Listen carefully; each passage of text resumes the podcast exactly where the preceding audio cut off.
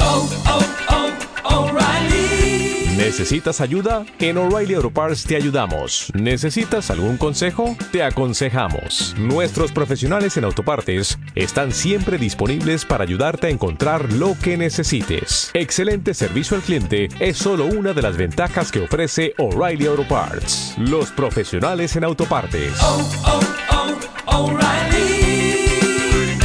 Auto Parts. Detectada señal del satélite. Estableciendo conexión con Cine Límite. Conectando. Prepárate para disfrutar durante 60 minutos de toda la actualidad del séptimo arte con Conecta Cine, el podcast de Cine Límite.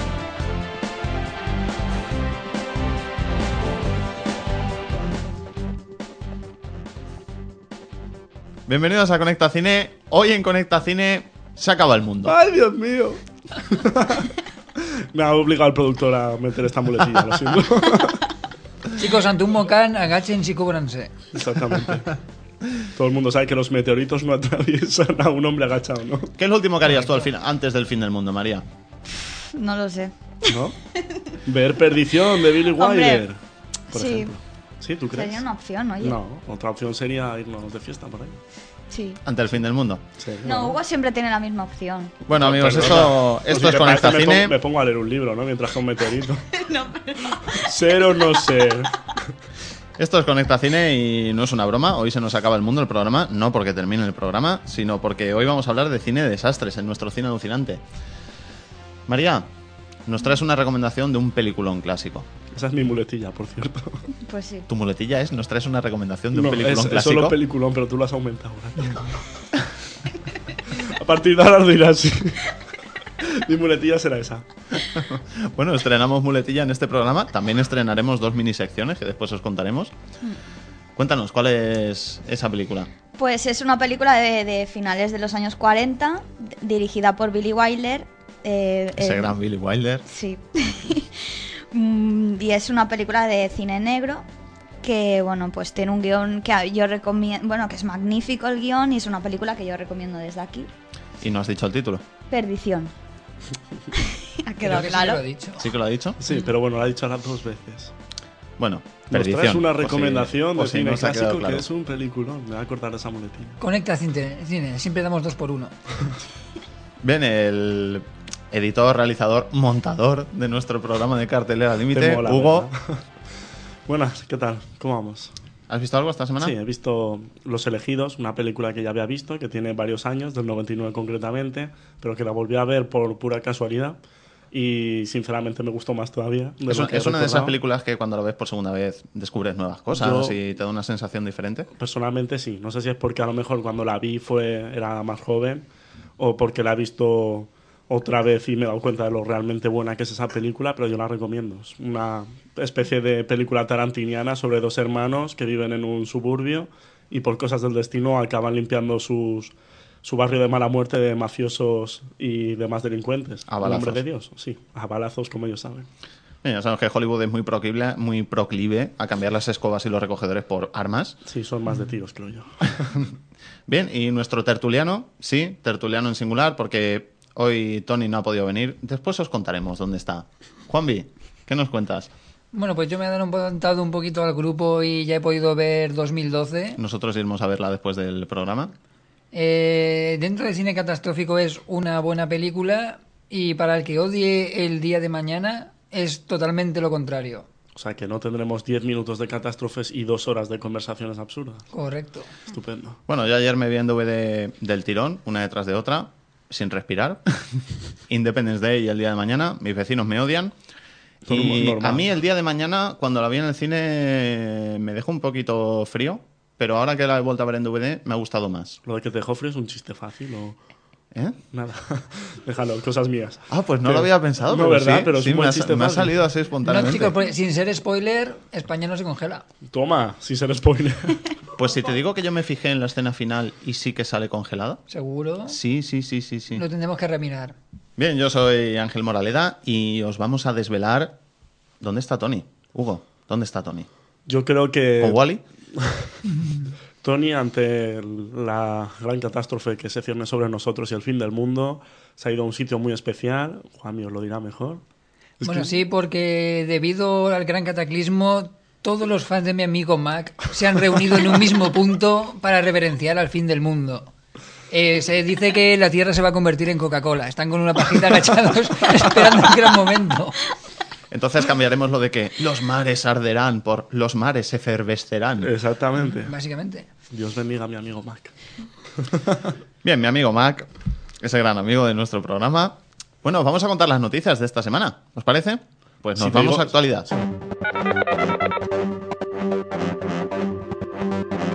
Actualidad.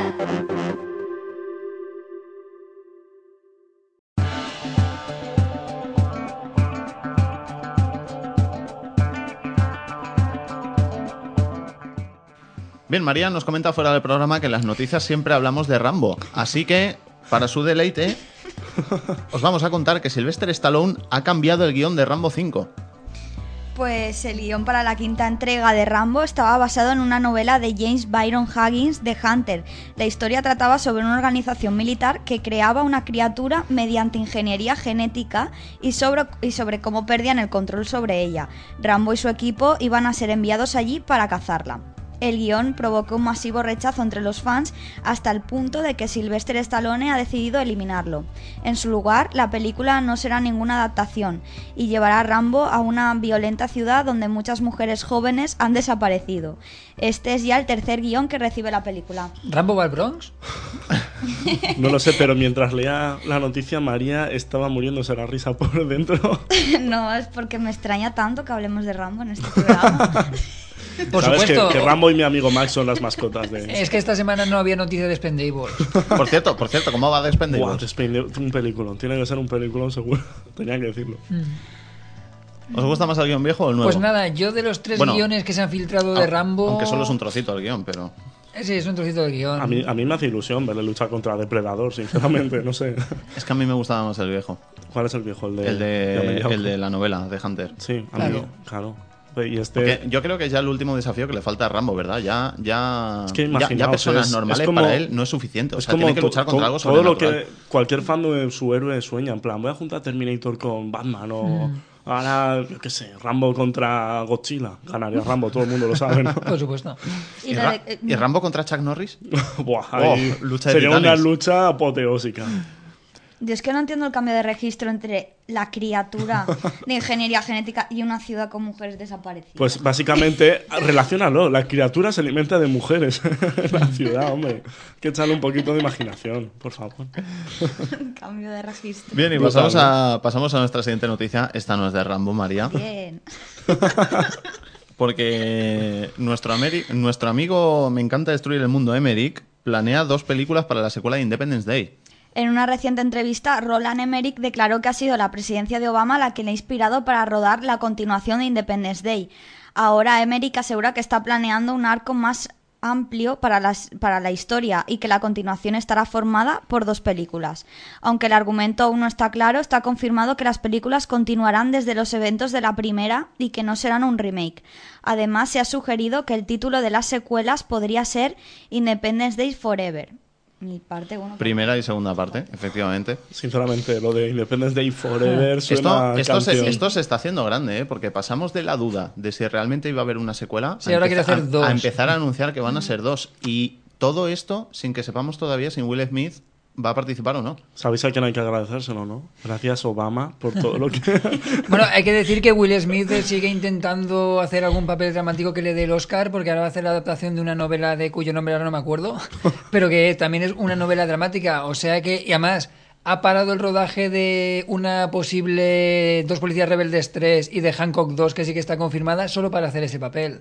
Yo Con creo lo que que yo no con- sé yo si- creo, sí. él yo creo que esperaba llevárselo con, con siete almas Sí. y fue su gran decepción como actor. Pues a, la peli es a ni- un poco- a nivel personal suyo. Hombre, Mm. a nivel personal el hombre se merece un Oscar, pero todos sabemos que con Independence Day lo puede conseguir.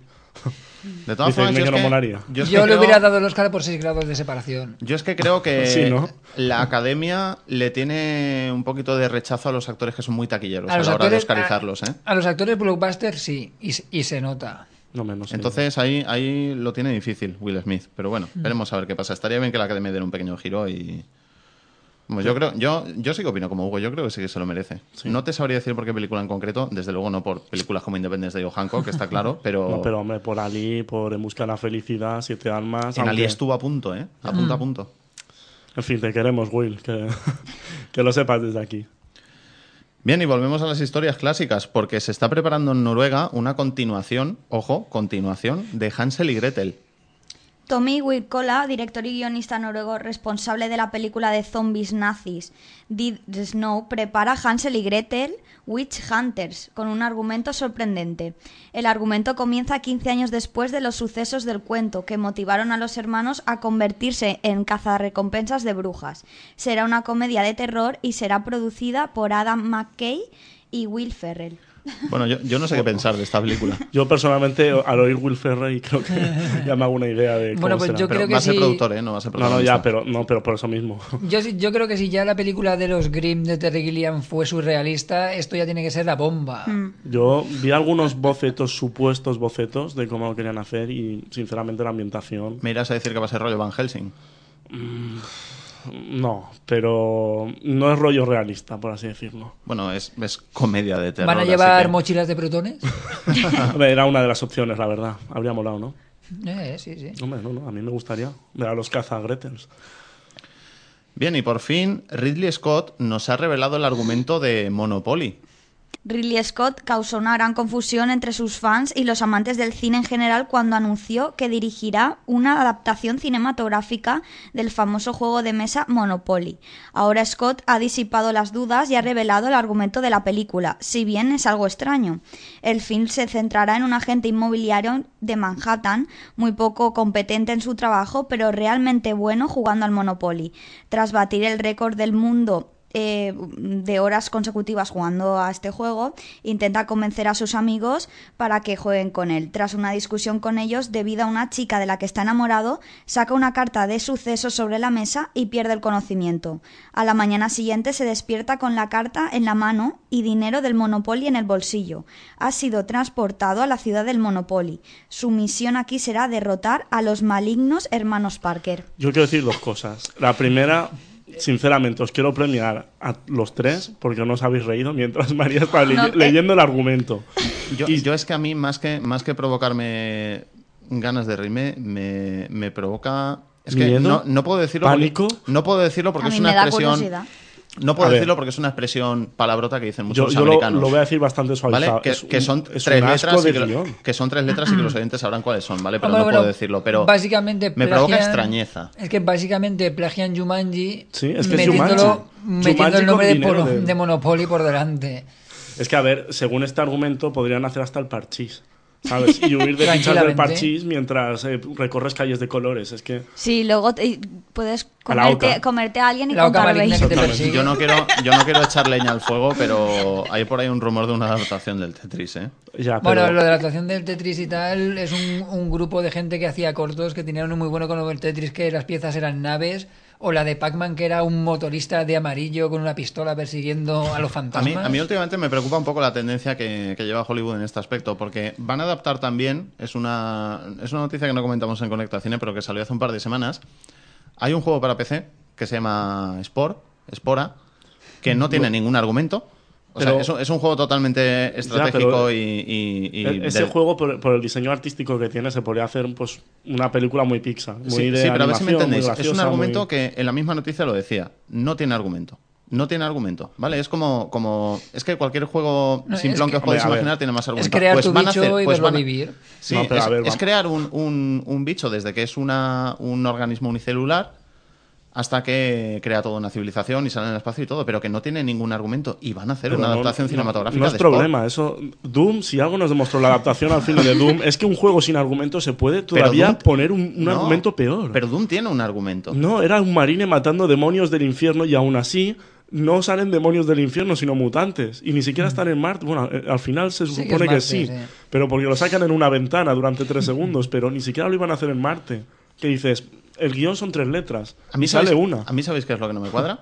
¿El qué? que Ridley Scott y Monopoly salgan en la misma frase. Eso es lo que a mí no me Pues cuadra. de yo creo ninguna que sí. manera. Es que el abuelito del sombrero de copa le ha soltado un cheque que. Le habrán que pagado un vamos. pastón, no es que se aburriera mucho. Sí, pero es, pero es que va a luchar contra los malignos hermanos Parker.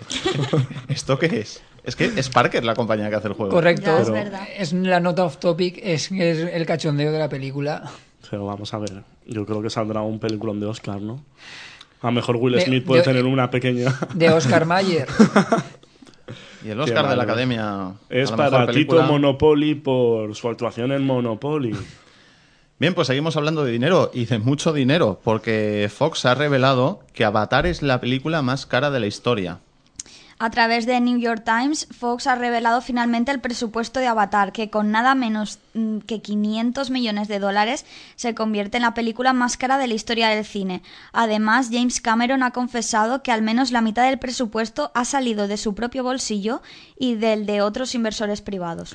Bueno, el, el tema de conversación más candente en internet sobre Avatar, junto con el del argumento, eras cuánto había costado la película, porque no se hizo público y todo el mundo estaba muy pendiente. Yo- Mm. Ahora por fin lo han confesado. A mí esto me parece un despropósito y una No, barbaridad. es que y me está, parece. está muy mal, está muy mal expresado. Lo que no te dicen es que son 500 millones, pero es que tienes que tener en cuenta que ya no es el presupuesto de la película, sino el presupuesto que se ha invertido en general para conseguir las nuevas técnicas de grabación. O sea, el, todo el equipo que ha creado Cameron, que se supone que a partir de Avatar va a crear escuela, lo van a utilizar otras producciones y que es totalmente revolucionario, es totalmente innovador. Se han gastado un pastón en hacerlo. Yo os voy a decir una cosa. Yo creo que están haciendo esta película como demostración de tecnología Hmm. Exactamente, es para que- implantar tecnologías y para y para Exactamente, es y que- para entrar en la historia del cine Es- en cierto es modo como si- porque es imposible y más proyectándose solo en salas 3D es imposible que rentabilicen esta película si ha costado esa Hmm. No, cantidad. no, porque el problema es que, igual que no tienen en cuenta que los 500 millones también es el presupuesto del equipo que se ha desarrollado de la investigación, tampoco tienen en cuenta que para los beneficios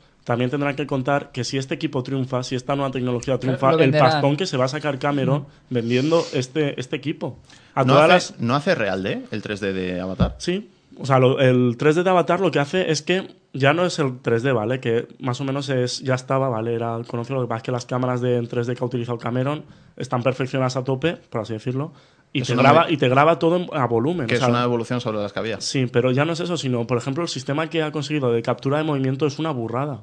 Porque Bueno, sí que es verdad que él dijo que, que durante 10 años había querido hacer la película, pero que hasta ahora no había estado la Pues tecnología. es que, por ejemplo, una de las cosas que él ha hecho que a mí me impactó es el sistema de captura de movimiento. ¿vale? Lo que él ha creado básicamente es como si fuera un software y un conjunto de cámaras que tú con el personaje, que la captura de movimiento que haces, lo hace como si fuera un actor. O sea, él puede dirigir una escena que no existe nada, ni el decorado ni los actores, y estar dirigiéndola como si que existiera. Viéndolo en tiempo real. Exactamente, no tiene que esperarse a que capturen el movimiento, luego hagan los moldes de los personajes y luego intentar integrarlos en el fondo, ¿no? Lo hace todo. ¿Os acordáis que el programa anterior hablábamos de los actores sintéticos? Sí, pues Cameron. Pues esto, Cameron pin- les va a dar eh, un- esto pinta mal. Bueno, pues volvemos a una leyenda del cine, porque Jurassic Park podría volver a las pantallas. Joe Johnston, director de Jurassic Park 3, ha declarado recientemente que tiene una gran historia para una hipotética cuarta entrega. Además, aseguró que sería interesante llevar la franquicia en una nueva dirección y que existiría incluso la posibilidad de crear una nueva trilogía. ¿Cómo lo veis? Yo- porque es, bueno, Bueno, es una película que esperan muchos yo fans, creo ¿eh? que uy, sí, pero una gran historia que es una tercera isla, una no, cuarta, yo- una submarina. Lo, lo que decían los rumores es que ahora No, los es- es- dinosaurios. Es, es una con, con una escotilla. Ojalá. Lo que decían los rumores es que los dinosaurios eh, se abrían paso, ya no estaban en las tierras y acababan a- en Estados Unidos, básicamente, y, en cómo- el resto del cómo, mundo. cómo cruzaban el océano exactamente? Pues por ejemplo los Un barco. pterodáctiles, los yo qué sé, eh, los Saben guionistas de bucear. Hollywood ya exactamente, ya se les ocurrió. O Sí, sea, Si un velociraptor sabe abrir puertas, habrá un tiranosaurio rex que sepa encender la tele. Si Romero sacó zombies que nadaban, pues aquí se pueden sa- y, y zombies que montan a caballo, por cierto, en su última película. Mm. Ahora puede salir cualquier cosa, gracias a los guionistas de Hollywood. Lo que yo oí es que el argumento de Jurassic Park 4 querían que fuera Nueva York bajo el ataque de los dinosaurios. A mí me parece interesante también porque se notará mucho las- las- el avance de la tecnología. Pero ha envejecido muy bien Jurassic Sí, Park. sí, ¿eh? es de verdad, las es que verdad. mejor han Es que es una envejecido. película del Aunque no sé qué 92, decirte, ¿eh? es la una primera y la barbaridad. segunda aún, pero la tercera... Yo, yo a día de hoy todavía no me explico cómo fueron capaces de hacer los dinosaurios tan reales en ese año. No, no encuentro la explicación, ¿eh? Pues porque pf, la tecnología que ahora utilizamos básicamente en ese año es cuando se sustentaron las bases, básicamente. Bien, este programa estrenamos una nueva minisección. Es la de rumores. Nos la presenta Juanvi. Sí, porque hemos decidido navegar por vosotros por los procesos lagos de Internet, por lo más profundo, e intentar buscar rumores que puede que sí, puede que no, se hagan realidad o no, ya veremos con el tiempo. Eh, empezamos con un rumor que le gustará a los fans de Spider-Man. Porque por un lado parece que se confirma que Spider-Man 4 será rodada en 3D. Dios mío.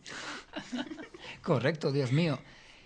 Y parece confirmado que San Raimi ha decidido que después del batiburrillo de Spider-Man 3 se va a centrar solo en un villano y que será el lagarto. Bien, ¿creéis que este rumor es Solo, plausible? solo el lagarto. Eh, también, pero también hay por ahí rumores de que se ha abierto el proceso de casting para nuevas chicas, eh, que por un lado dicen que a lo mejor es que Kristen Dunst ha decidido no salir o que es el casting para la gata negra. ¿Por qué? O sea, el lagarto, voy a ser sincero, el lagarto no da para hacer una... Eh, Raimi ha dicho que si Es sea el que- villano que sea, solo va a ser uno. Si- siento decirlo, vale, pero sabéis que va a pasar otra vez, ¿no? Que el villano será muy malo, pero porque el mundo lo ha hecho así, y al final No, es seguro que- que, no, es se que- Mm. derrotará él solo. No, es que básicamente la esencia del lagarto es que el hombre es bueno, pero al Claro. buscar la cura para su brazo se transforma en lagarto que es malo. Es que. uf, Sí, volvemos al mismo de O sea, siempre. que todo va a girar en torno a un accidente médico. Sí. Eh, Mira, bueno, va a ser el una Dr. versión. Connors ya está en Spider-Man 3. sí, Va a ser como Hulk, básicamente. Pero en vez del Básicamente. ejército persiguiendo al Spider-Man. ¿Qué más rumores tenemos por ahí? Bueno, tenemos unos cuantos rumorcillos sobre JJ Abrams, que tanto está de moda. Eh, se rumoreaba que le habían ofrecido dirigir la saga de la Torre Oscura, pero luego él mismo ha salido diciendo que no, que tiene las miras puestas en otro lado. A lo cual ha saltado el gran rumor de que está pidiendo a la Warner que quiere resucitar a Superman. Quiere ser el director que haga resurgir a Superman.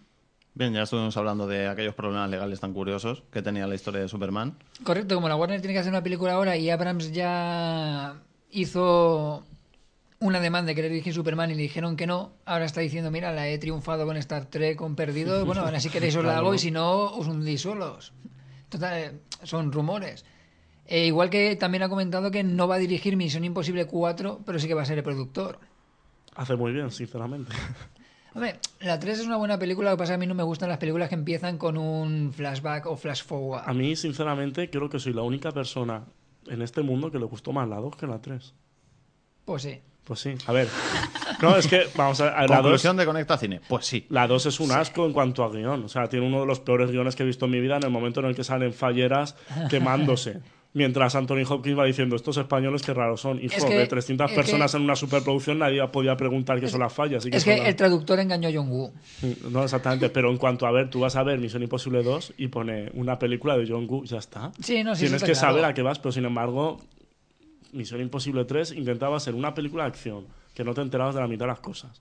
Una película de espías, que no, no era una película de espías. Bueno, pues más o menos el estilo de Abrams. Si tú ves la última Star Trek es un poquito de lo mismo. Ya, pero a ver. El reinicio de la franquicia mezclado con la antigua, pero es No, nuevo. pero no es y eso. Es que el demás. problema es que si quería hacer una película de espías, eh, Ethan Hawke, los pa- lo- bueno, se dice así, no sé si se Ethan pronuncia así. Hawke. Bueno, los planes que tenía es tengo que entrar en una siderúrgica y una de terroristas. ¿Qué hago? Pues nada, pillo a mi amigo el negro con una furgoneta y cuatro ametralladoras y vuela el edificio. Dices tú, vaya sutileza de espía, ¿no? O sea, todos los planes que hacía en esa película eran así. Porque vamos, el de tirar pelotas de tenis al techo de un rascacielos. Bueno, para- pero, pero no le podrás negar su eficacia. Hombre, voy a meterle una bomba a la siderúrgica y acaba antes, ¿no? Pero... Cuéntanos más cosas, Juanmi. Mm, Nada, más o menos está cortito de rumores esto hoy. Para, este- para empezar está bien. ¿Cuál creéis que es más probable que acabe? Yo creo que, Hombre. que Spider-Man 4, por lo menos lo de que se va a rodar en 3D, yo creo que sí. Hombre, eh, teniendo en cuenta que Sony apuesta muy fuerte por intentar resucitar la saga Spider-Man, yo creo que sí. Y centrarse en el lagarto, bueno, a Raimi no le funcionó muy bien la 3 con tanta gente. Es más, para tranquilizar a la gente dicen que aunque se centren en el lagarto puede haber cameos de posibles villanos para las continuaciones. Se dice que a lo mejor se puede ver en algún momento a Misterio aún sin traje o la posibilidad de que salga la gata negra pero todavía sin vestir, siendo persona normal, etcétera. Ah, vale, es que cuando has dicho sin vestir. Todo se arrasaría en taquilla, ¿no? Eh, jerga de superhéroes sin vestir, sin su traje. Bueno, yo es que no, no estoy muy puesto. Me, me lo acabo de inventar, da igual. Bien, pues va- os vamos a contar los estrenos que tenéis esta semana para ir a ver al cine. Empezamos con la esperada continuación de la saga de Crepúsculo, Luna Nueva. Es mi cumpleaños. ¿Puedo pedirte algo? Bésame.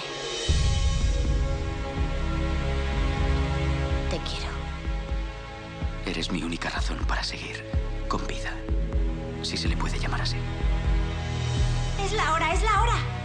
Feliz cumpleaños, Pela. Abre tus regalos. También hay un pastel. Alice, este pastel es para 50 personas. Y vosotros no coméis. Gracias. Oh, maldita sea.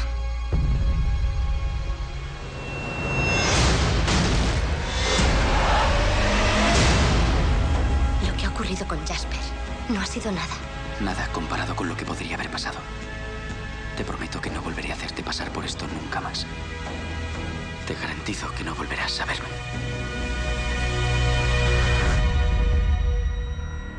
Bueno, pues sí, ya tenemos aquí la segunda y esperada parte de Crepúsculo. Yo sé, Lu- que tú, yo sé que tú eres fan. Yo Hugo. soy súper fan de. Bueno, yo me voy a ahorrar la- los comentarios. Pero bueno, tenemos la segunda parte de Luna Nueva, que no es indiscutible el fenómeno que supone y que desde luego va a ser una de las películas más taquilleras porque. Vamos, que no además- nos quepa ninguna duda. No, pero ninguna, porque además en pretaquilla creo que es la película que tiene el récord hasta el momento. Y sinceramente, eh, los, los- bueno, los primeros visionados de esta película la han puesto bastante mejor que la primera. Los fans están contentos. ¿Cómo continúa la historia? Y bueno, la historia, el argumento, lo deja donde lo dejó la primera, la primera entrega. Edward y Bella, con esa relación tan extraña entre un vampiro y una chica humana, intentan seguir adelante, pero Edward, al ver que al meterla en su mundo puede correr peligro, decide dejarla y abandonarla. Bella no se lo toma muy bien, como todos comprenderemos, y sinceramente intenta, ol- eh, intenta olvidarle, pero no puede. Así que se refugia en los brazos de Jacob, que ya aparecía en la primera entrega, era eh, uno de los indios de la reserva, jo- eh, iba también al instituto con ella, y también esconde un secreto ancestral, que bueno, no es muy ancestral y muy secreto, porque en los trailers se ve que es un hombre lobo, pero, pero bueno, ya lo sabéis, entonces empezará un triángulo amoroso entre Edward, Jacob y... Y Bella. Pues lo que, le- lo que le faltaba a la saga ya, un Sí, triángulo lo amoroso. próximo seguramente será una momia, pero no lo tenemos claro. No, hombre, eh, la película la verdad es que promete más acción, más romance, el presupuesto además ha visto aumentado. Sí, los trailers se ven bastante moviditos Sí, y y bastante además- de, de superproducción, ¿eh? Y además cuentan con eh, un especialista en el género como Chris Waits, que hizo la brújula dorada hace poco, y eh, digamos que Aurum ha puesto toda la carne en el asado. Sí, es una adaptación que quieren cuidar mucho porque saben que es una saga que tiene una, una gran legión de fans y que no pueden decepcionarles. Y bueno, está confirmada la tercera ya incluso, ¿verdad? Sí, sí, Ah, tenemos fecha, están, están tenemos rodándola fecha incluso ya, de estreno. salieron las primeras imágenes, y nada. Se va a igual que- estrenar en 2010, Sí, ¿qué día? Sí, en 30 de junio. 30 de junio. Y bueno, eh, como curiosidad es decir que el hermano de Chris Weiss, que es Paul Weiss, ha dirigido otra película de vampiros novatos. Sí, la curiosidad es que este señor, Chris Waits, Hmm. es su primera película de, de vampiros, si se puede llamar así, pero es que tanto su hermano como su madre, ¿verdad? Sí. Su madre fue protagonista de una película de vampiros y su hermano ha dirigido una película de vampiros. Sí, supongo que los vampiros les irá a la familia. en fin, bueno, eh, repiten todos: Kristen Stewart, Robert Pattinson, Taylor Lauder, Ashley Greener y Nicky Reed. Repiten en el reparto de una película y una secuela que, sinceramente, va a arrasar en cines. Y que, bueno, ya nos irán contando cómo ha ido. Bien, y tenemos una, una biopic, una gran producción de una biopic, Amelia. Fox nos trae el biopic de Amelia, uno de los personajes femeninos más importantes en la historia, pues fue la pri- una de las primeras mujeres piloto y que además fue la primera mujer que cruzó el Atlántico en 1928. Os leería la sinopsis, pero como supongo que más de uno no conoce del todo la historia de esta mujer, no la voy a contar. Sí, porque- nosotros os invitamos a que, a que conozcáis la historia desde la, la desde- película, sin saber nada de ella, porque sin contaros cómo fue, el- cómo, exactamente. Por favor, no leáis en los periódicos ni en cómo se ningún otro desarrolló la medio. historia de, de esta mujer, Bueno, que, que sepa- fue una heroína nacional. Sí, además, además de las primeras mujeres que tuvo un impacto social muy grande y para elegir a una actriz que esté a su altura, que menos que elegir a alguien como Hilary Swank, que tiene ya dos Oscars, una de las ma- actrices más reconocidas en el mundo. Y bueno, un biopic con todas las, eh, con todas las normas de este subgénero. Y la compañía en Richard que Gere, nada también menos. participan exactamente Richard Gere y Eva McGregor eh, y bueno película que recomendamos porque ha sido eh, ha tenido división de opiniones algunos la aplauden como uno de los mejores biopics que han hecho últimamente y otros la digamos que critican su frialdad respecto eh, su falta de humanidad por así decirlo que es muy académica pero bueno dejaremos que los espectadores sean los que decidan Y saquen sus propias y saquen sus conclusiones. propias conclusiones Y ahora vamos con un thriller, Tenderness. John Paulson dirige esta película, una mezcla de drama y thriller, que nos cuenta la, his- eh, la historia de tres personajes interpretados por Russell Crowe, Sophie Traub y John Foster. El primero de ellos es Eric, John Foster, es un joven de 18 años que ha pasado tres años en prisión después de ser acusado de la muerte de su madre y su padrastro, mientras que Lori es un adolescente que se ha escapado de casa y que conocerá a Eric, del que sentirá una irremediablemente, eh, del que se sentirá, uy, que me lío, ¿eh? se sentirá muy atraído por él. Lo digo para no decir la palabra larga. Y mientras que Russell Crowe interpretará al detective que llevó el caso en el que Eric fue condenado a prisión y que tras salir de la cárcel no digamos que no se fiará mucho del chico. Sí, Así porque él está convencido de que, está convencido de que, va a volver a, va las volver a andadas matar, y- de que es una mente criminal realmente peligrosa y hará todo, por- todo lo posible para que no cometa ningún otro asesinato. Como anécdota, comentar que es un proyecto que en parte lo ha levantado Russell Crowe, que además cobró muy poco por esta película, ya que eh, el director es muy amigo suyo y vio el potencial de la historia y quiso ayudarle a llevarla a la gran pantalla. Bien, ¿y ¿qué más estrenos tenemos en las salas? Tenemos dos estrenos más esta semana. De los dos eh, hay que destacar Un lugar donde quedarse, película dirigida por Sam Mendes, director que nos tiene muy acostumbrados a grandes obras como American Beauty o Revolu- Revolutionary Road, de la cual María no dejó de hablarme maravillas cuando fue a verla.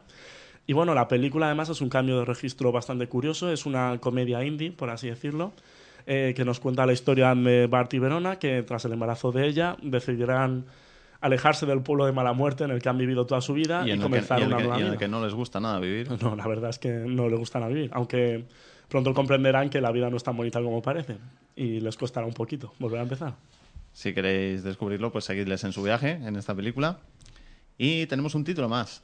Sí, eh, el último título se llama Los Condenados, está dirigida por Isaac Lacustre y es una mezcla de suspense y drama. Nos cuenta la historia de Martin, que es un exiliado en España que vuelve a Argentina para iniciar una excavación clandestina en busca de los restos de un compañero, Ezequiel. Los más allegados a este le ayudarán en la búsqueda, no sin mucha tensión. Sí, el compañero cayó durante una especie de guerrilla que hubo y bueno, que los familiares no están muy de acuerdo, pues él quiere recuperar el cuerpo y parece que hay algún misterio por ahí también que no quieren que salga a la luz. Bien, y os traemos una nueva sección, este programa, porque os vamos a contar los DVDs que salen esta semana. Si no os apetece ir al cine y preferís quedaros en casa, o si sois tan cinéfilos como nosotros y después de ir al cine aún os ponéis una película en casa, pues os vamos a contar los que salen esta semana. Bien, para los amantes del cine clásico tenemos dos nuevas ediciones de dos grandísimos títulos, Con la muerte en los talones y Lo que el viento se llevó. ¿Tú las has visto las dos, María? Sí. Además se le ha iluminado la cara en cuanto has dicho los títulos, ¿eh? Hombre, sobre todo la primera que es de, es de Hitchcock y eso hay que decirlo. Bien, pues Con la muerte en los talones es la edición 50 aniversario. Son dos DVDs en los que se han restaurado la imagen y el sonido y también la tenéis en Blu-ray. Y Lo que el viento se llevó viene nada menos que con cinco DVDs. Ah, Y sí. en su edición en Blu-ray con tres Blu-rays, que muy poquitos títulos en Blu-ray tienen más de dos, ¿eh? Que esta película no los tres entiende... discos son Blu-ray. ¿Eh? los Es que la tres. Los película tres dis- es sí, sí, cortita, los ¿sabes? tres Esta la, discos son película no Blu-ray. entiende de medidas, ¿no? la puedes ver en un ratito. Bien, y en cuanto a nuevos estrenos, pues tenemos también Obsesionada, que sale de- tanto en DVD como en Blu-ray, esta película en la que salía Beyoncé. Mi vida es una ruina, solo en DVD, no la busques en Blu-ray. Los hombres que no amaban a las mujeres, que salen diversas ediciones, además de la edición sencilla tenéis la edición coleccionista con dos DVDs y que os vendrá con una camiseta, un libro y curioso con fotogramas originales de- de la- del rollo, de los cines y en edición especial con dos discos. También la tenéis en, en Blu-ray. Pagafantas, nuestra querida Pagafantas, sale en DVD por fin. Y también está en edición especial dos discos. ¿Con una Fanta? No, No, edi- con una edición- mujer. No, la, la edición especial viene con dos DVDs, pero no trae una Fanta. Paraíso Travel, una pequeña producción, también sale esta semana. Te quiero, tío, una película muy divertida que también podréis disfrutar en, en Blu-ray. Con uno de los protagonistas de Cómo conocí a Mm. vuestra madre. Efectivamente. Y notición hubo. Transformers Sí, 2 sale en digo- DVD por fin. Estupendo. Y en Blu-ray. Y en Puedo- Blu-ray. Puedo hacer un comentario. Para que Bueno, puedas ver Con aquellas... todo lujo de detalles, Sí. esas grandes pelotas, con perdón, que tenía Podréis el verlas robot, eh. en 1080. Bien, pues estos son los estrenos en DVD que, que ya podréis comprar mismamente esta semana. Conecta Cine. Se estrella un meteorito en la Tierra, nos invaden los extraterrestres, surgen volcanes del suelo y el sol nos engulle. Hoy en Cine Alucinante, cine de desastres.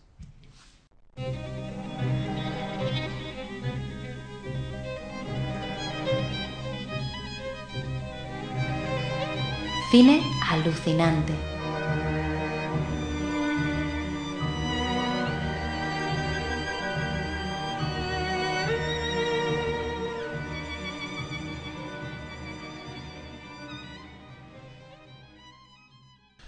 Bien, como dijimos al principio, hoy se acaba el mundo en Conecta Cine.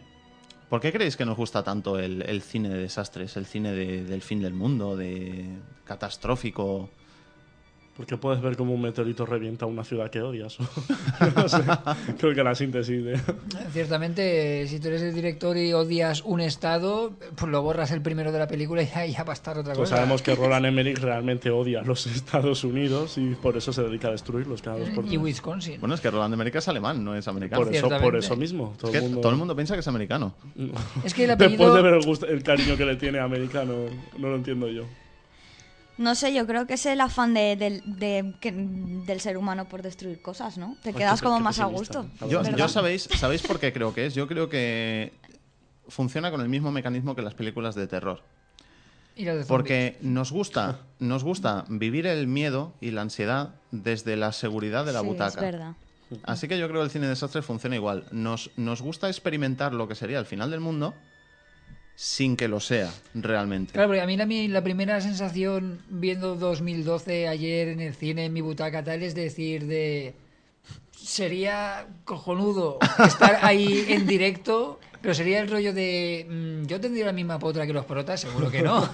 Sobreviviría, mm, se acordarían de España, Seguramente no le pasaría. básicamente.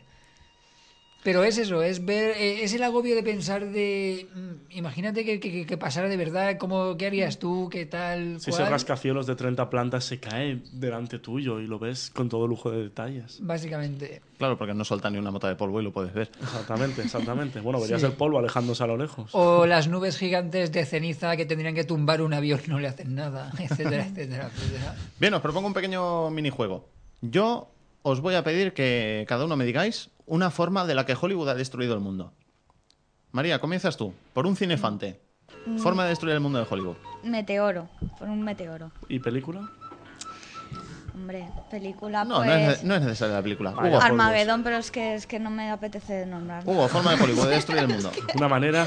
Espera que piense, qué nervios, qué nervios, un tsunami. Juanmi, Eh, Congelándola. invasión extraterrestre. María, Mm, eh, por tornados. Por lagartos. Derritiéndola. el núcleo se detiene. Esa, esa es buena, ¿eh? esa es buena. Bendito núcleo. Vale, pues Godzilla. Ah, lo he dicho yo. Ah, lo has Entra dicho. dentro del lagarto. Ah, Ah, Bueno, la damos por válida, le damos Así, anda. me- medio cinefante. se la Hugo, pausa. De otra manera, eh, los rayos del sol abrasan la tierra. Juanmi, Un super terremoto. cambio climático, extremo. O sea, no vale. Yo lo he dicho congelándolo. Em, cambio climático moderado. Vale, mm, te es toca muy María. difícil No, ya, no, ¿eh? es verdad. Guerra nuclear, Vale, te ¿En toca cuál? María. Guerra nuclear. en varias. En todas.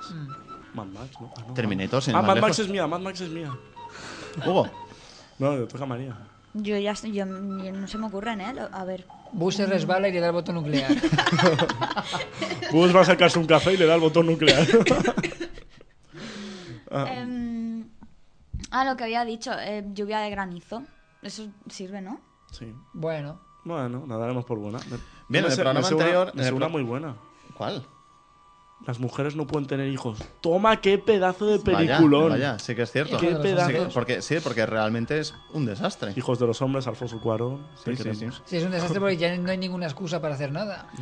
Bien, no sé si os recordáis, pero el programa anterior le preguntamos a nuestros oyentes que nos mandaran mails con sus próximas. para que nos dieran ideas para destruir al mundo en una película.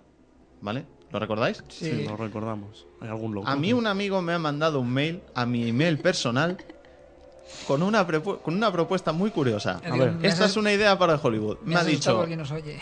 me ha dicho, Internet se cae a nivel mundial. Eso es un capítulo de Sopar. Toda la gente sale a la calle y en el caos total se matan entre ellos y fin de la humanidad. Es un capítulo de Sopar. Bueno, pues entonces no es original. Me ha decepcionado. Ay, mi Ah, No, amiga. no hemos hablado del incidente, otra manera de destruir el mundo. ¿Qué No, es? no con lo que pasa en la peli, sino viendo la película, pero ¿Qué subgéneros, qué subgéneros pensáis que hay en, en esto del cine de desastres? Porque también hay escalas de desastres. Sí, No hombre. siempre, no Yo- siempre una película de desastres termina con el planeta Sí, entero. está la escala local, Mm. la estatal y la mundial. Sí, sí, mira, precisamente eh, La escala escala, local escala sería- local, el coloso en llamas. Por ejemplo. O Poseidón, localizados en un sitio, un edificio, un O la- barco, La, tormenta perfecta. eh, la tormenta perfecta. eh, a escala estatal, pf, algún petardazo en Estados Unidos que siempre ha habido tal. Y Godzilla. las de Godzilla, Cloverfield. Godzilla, Cloverfield, Parque Jurásico 3, el tiranosaurio Rex perdido por una ciudad. Y luego ya está la escala mundial de nuestro amigo Emery, que son el día de mañana y ahora con 2012, que ya directamente todo se va al garete. Chicos, no ahorréis que nos quedan tres añitos. a- No, además- no la he mencionado al principio del programa, pero he visto otra película más esta semana. He visto una película de 1979, magistral, Juan, que es Meteoro. no me digas que va de tsunamis. No, va, ¿De va un tío a- montado en un coche? Va, va- va, aunque parezca mentira, de un meteoro que, Una que broma. va hacia la, hacia la Tierra. Eh, es un peliculón, ¿eh? Sí. Yo lo recomiendo. La- De, es 19 la- es- esa de, mil- película- de Yo creo que 1979. no la he visto. Se llama Meteoro como... Si queréis buscarla, si queréis buscarla tanto en tiendas online de DVD como por internet para conocer información de ella, como Sí. por Meteor os va a ser muy, muy difícil porque van a ser muy resultado, muchos resultados. Buscadlo también por, el, por uno de los protagonistas que es Sin Connery, nada menos. Ya sé cuál es. Y la chica es Natalie Wood. Efectivamente. Toma. Ah, sí, Eh, muy bien, María. Un, Por cierto. un- un cinefante extra. Sí, anda. Yo también creo que se pueden clasificar, aparte de el- la escala de destrucción, según el desastre. Están desastres supuesto. naturales, están desastres Sí, yo, extraterrestres. yo creo que las podríamos hacer en, en dos, ¿verdad? Eh, desastres causados por lo natural o por lo pseudonatural o y por algo. desastres causados por la tecnología o por el hombre O por algo fantástico. o por El algo, tercero. o por Ah, algo bichos, eh. extraterrestre. ¿Mm? O, por ejemplo, una Di- película... Dinos, dinos tu película favorita de cada uno de estos dos subgéneros. Mira, tengo de catástrofes naturales, a mí me encanta un pueblo llamado Dante's Peak, sinceramente, porque además es que me la vi hace poco y sinceramente no pasan los años para ella, los efectos especiales están realmente logrados y la verdad es que el hecho de que el director creo que era, era geólogo o sabía bastante volcanes, era algo así, ¿Vulcanólogo? eh, puede ser, o vulcaniano, pero bueno, que sa- sabía bastante y la verdad es que se nota porque la película me... Comparándola con Volcano, que salió el mismo año, ¿vale? Que es siempre una- siempre es- van de dos en dos este tipo Sí, de es, es películas. una burrada a nivel científico, la de Volcano. Pues la de un pueblo de Dante's Peak es bastante real. En ese Tiene- aspecto. tiene mayor fundamento Sí, y científico, lo, y mayor lo coherencia, palpas, la ¿verdad? verdad es que lo palpas. Claro, es un poco lo que tienen las películas de desastres, que mm, deben tener un cierto fundamento científico para ser realistas, ¿verdad? Pues sí. ¿Y luego, del otro género cuál es tu del favorito? género fantástico tecnológico hecho externo. Hay Invasor. Una, hay una película que es muy de serie B, ¿vale? De muy poco presupuesto, que se llama La Señal. Ah, esas son las mejores. Vale, pues es del estilo del incidente de. No voy a decir el nombre porque nunca me sale. M. Night Shyamalan. Shyamalan. Bueno, sí, pero, Night Shyamalan. pero esta es en buena, ¿vale? En vez- Bueno. Y, No os bueno, metáis es- con señor. esa- no, cose- no, no, La Señal, la película No, que está yo digo hablando del es incidente. La Señal. No, pero ya. Esta película, ¿vale? Va de que, sin venir a cuento, se empieza a emitir por televisión, radio, internet, por todos los medios, ¿vale? Una señal que, si la ves, te vuelves loco y te vuelves un homicida. Me Y suena, en- me suena. Entonces la, Ah, la gente sí. se empieza a matar unos a otros y se empiezan a volver todos asesinos. Mm, Y además Suicidarse y todo es, eso. eh, suicidarse no, es más matar. No es- por eso es distinta al incidente. No es en plan suicidio, sino en plan se vuelven todos psicópatas. Ya. Pero además es que es una película dividida en tres, hecha cada historia por tres directores, ¿vale? Y las tres historias se conectan. Y es una historia que plasma muy, pero que muy bien, la locura. O sea, la película a medida que avanza es una locura. El héroe sordo. El. Sí, de ese estilo. Yo qué sé, tiene, tiene movidas, por ejemplo, la segunda historia es como mujeres desesperadas, pero loco. O sea, es, es un ambiente de mujeres desesperadas, ¿vale? Por la ambientación tan. tan friki, por así decirlo, que tiene, en cuanto. no sabría explicarlo, ¿vale? Pero que Mm. es una película que tú palpas la locura a medida que va avanzando la película. Te vas infectando con los protagonistas, vamos. Juanmi, ¿cuáles son tus favoritas de, de estos dos subgéneros, así a grosso modo, que hemos Hombre, dicho? yo sinceramente después de visto lo, lo de ayer en Desastres Naturales me quedo con 2012. Es una gran representación de algo que podría llegar a ocurrir, aunque esperemos que no tan bestia. Y luego en cuanto a desastres con algún componente tecnológico o, ¿O provocado artificialmente? o provocado, yo me quedo con la primera versión de Poseidón. Es La clásica. la clásica. Es de mm, la lucha primero entre parte de los protagonistas con el resto de la gente para intentar movilizaros y luego es la, la- la lucha contra el barco. Eh, sabemos que podemos llegar a salir, pero el barco está dado la vuelta a ver cómo lo hacemos y por dónde vamos. María, cuéntanos. Pues a ver, de... Yo sé que a ti te gusta mucho el coloso en llamas. Sí. Pero es que el coloso en llamas destrucción del mundo, ¿no? Destrucción. Bueno, da igual. Cualquiera, es- cualquiera de catástrofes que. Sí, cualquiera de catástrofes. Apuesto también ahí un poco por lo clásico. Y digo el coloso en llamas, que además que fue una película que en su día... Impactó. Impactó, Porque ¿eh? yo cuando la vi de pequeñito y ya llevaba un tiempo estrenando. Sí, sí, fue sí, una sí. película impresionante. es bastante dura y tal, bueno, para las o sea, para los años que eran. Y esta no sé dónde ponerla, en elementos Catástrofes. externos, sí, porque muy natural no es un Sí, incendio. como provocado. art- Sí, esa sería Ah, por causas Era la misma que naturales. Poseidón. Sí. En cierto modo sería por causas naturales. Por causas artificiales, ¿con cuál te quedas? Mm, por causas artificiales, a mí me gustan mucho las de meteoritos, la verdad. Es algo que y no sé con cuál. Bueno, son- Armagedón, son por causa Ar- nat- Armagedón o, Vid- o Deep Impact. De todas formas, Es que no se ha hecho, yo creo que no se ha hecho ninguna buena de verdad de meteoritos. ¿eh? Hasta- Estás Meteoro. insinuando que Armagedón. María, Con mira- mírate sus Meteoro. grandes cagadas. No. Lo mejor de Armagedón es su parodia del jueves. ¿No Su la- parodia del jueves. ¿No la leísteis? La parodia de Armagedón en el jueves. Que a Bruce Willis le encomiendan la misión de llevarse con él al meteoro un arcón del presidente de los USA que luego está lleno de revistas porno. ¿Sabes, que, sabes que esto lo va a cortar Juan sí, Carlos, pero ¿verdad? bueno. ¡Viva Ramoncín! Bien.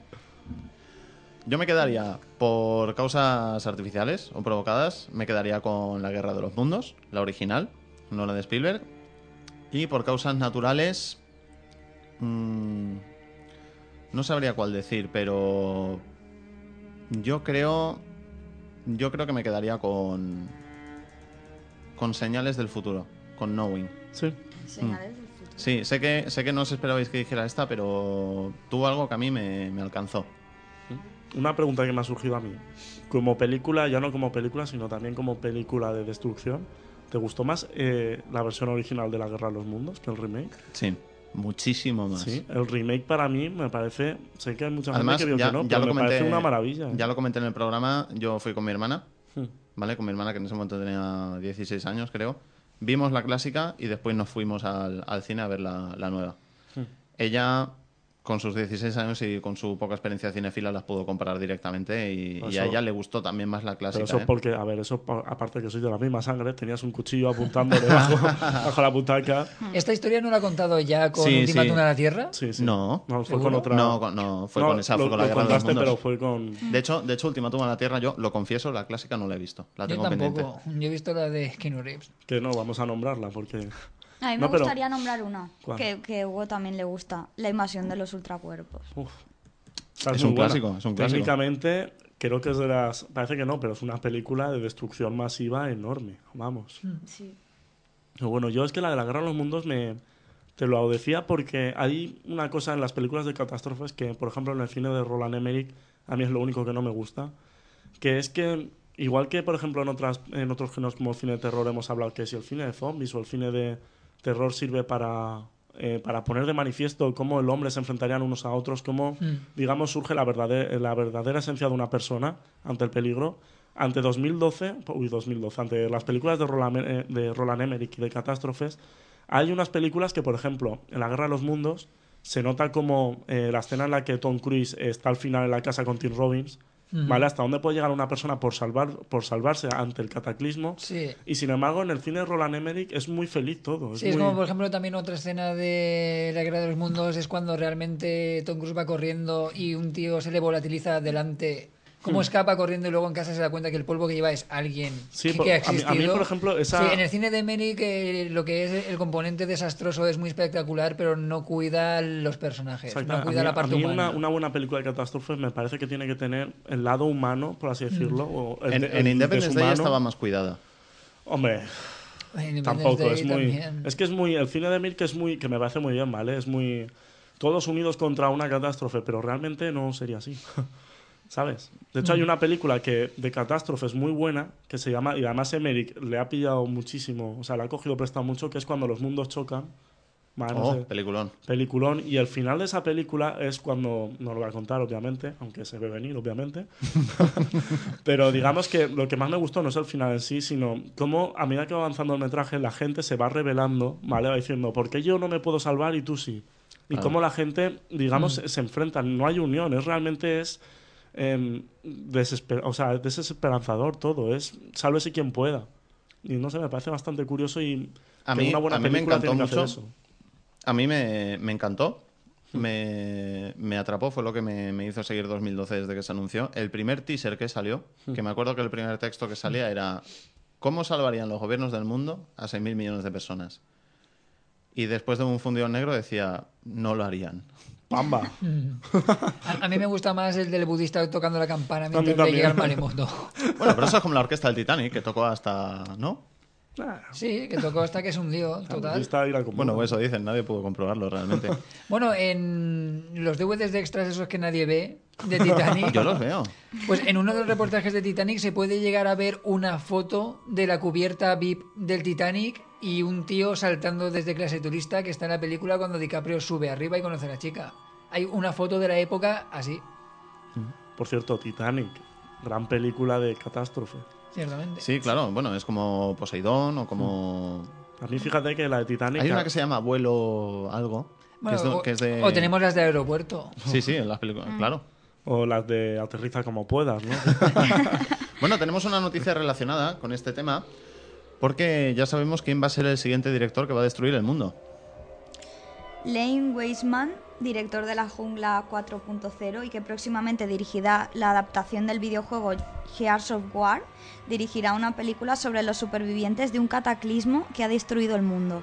Tanto el título de la película como su fecha de estreno aún no han sido anunciados. Bien, porque hablamos de cine de desastres, pero claro, el cine de desastres también trae consigo lo que es el cine de qué pasa después de la devastación, qué pasa con los supervivientes, cómo, cómo, cómo hacen para salir adelante. De hecho, soltaría ahora mismo un spoiler de 2012 que salió, salió en forma de noticia. No lo digas. No lo voy a decir, ¿vale? Pero no Es- lo vamos a decir, así es- que hubo, exactamente. hubo, hubo sí, porque mayor- chicos, porque el gran Emerick Buscar Roland Emmerich Televisión. Sí, porque el gran Emmerich se le ha ocurrido luego seguir con una gran serie que se llamará 2013, ¿sí, Ángel? Sí, efectivamente, Emmerich va a dirigir una serie que seguramente se llamará 2013, el título no está decidido.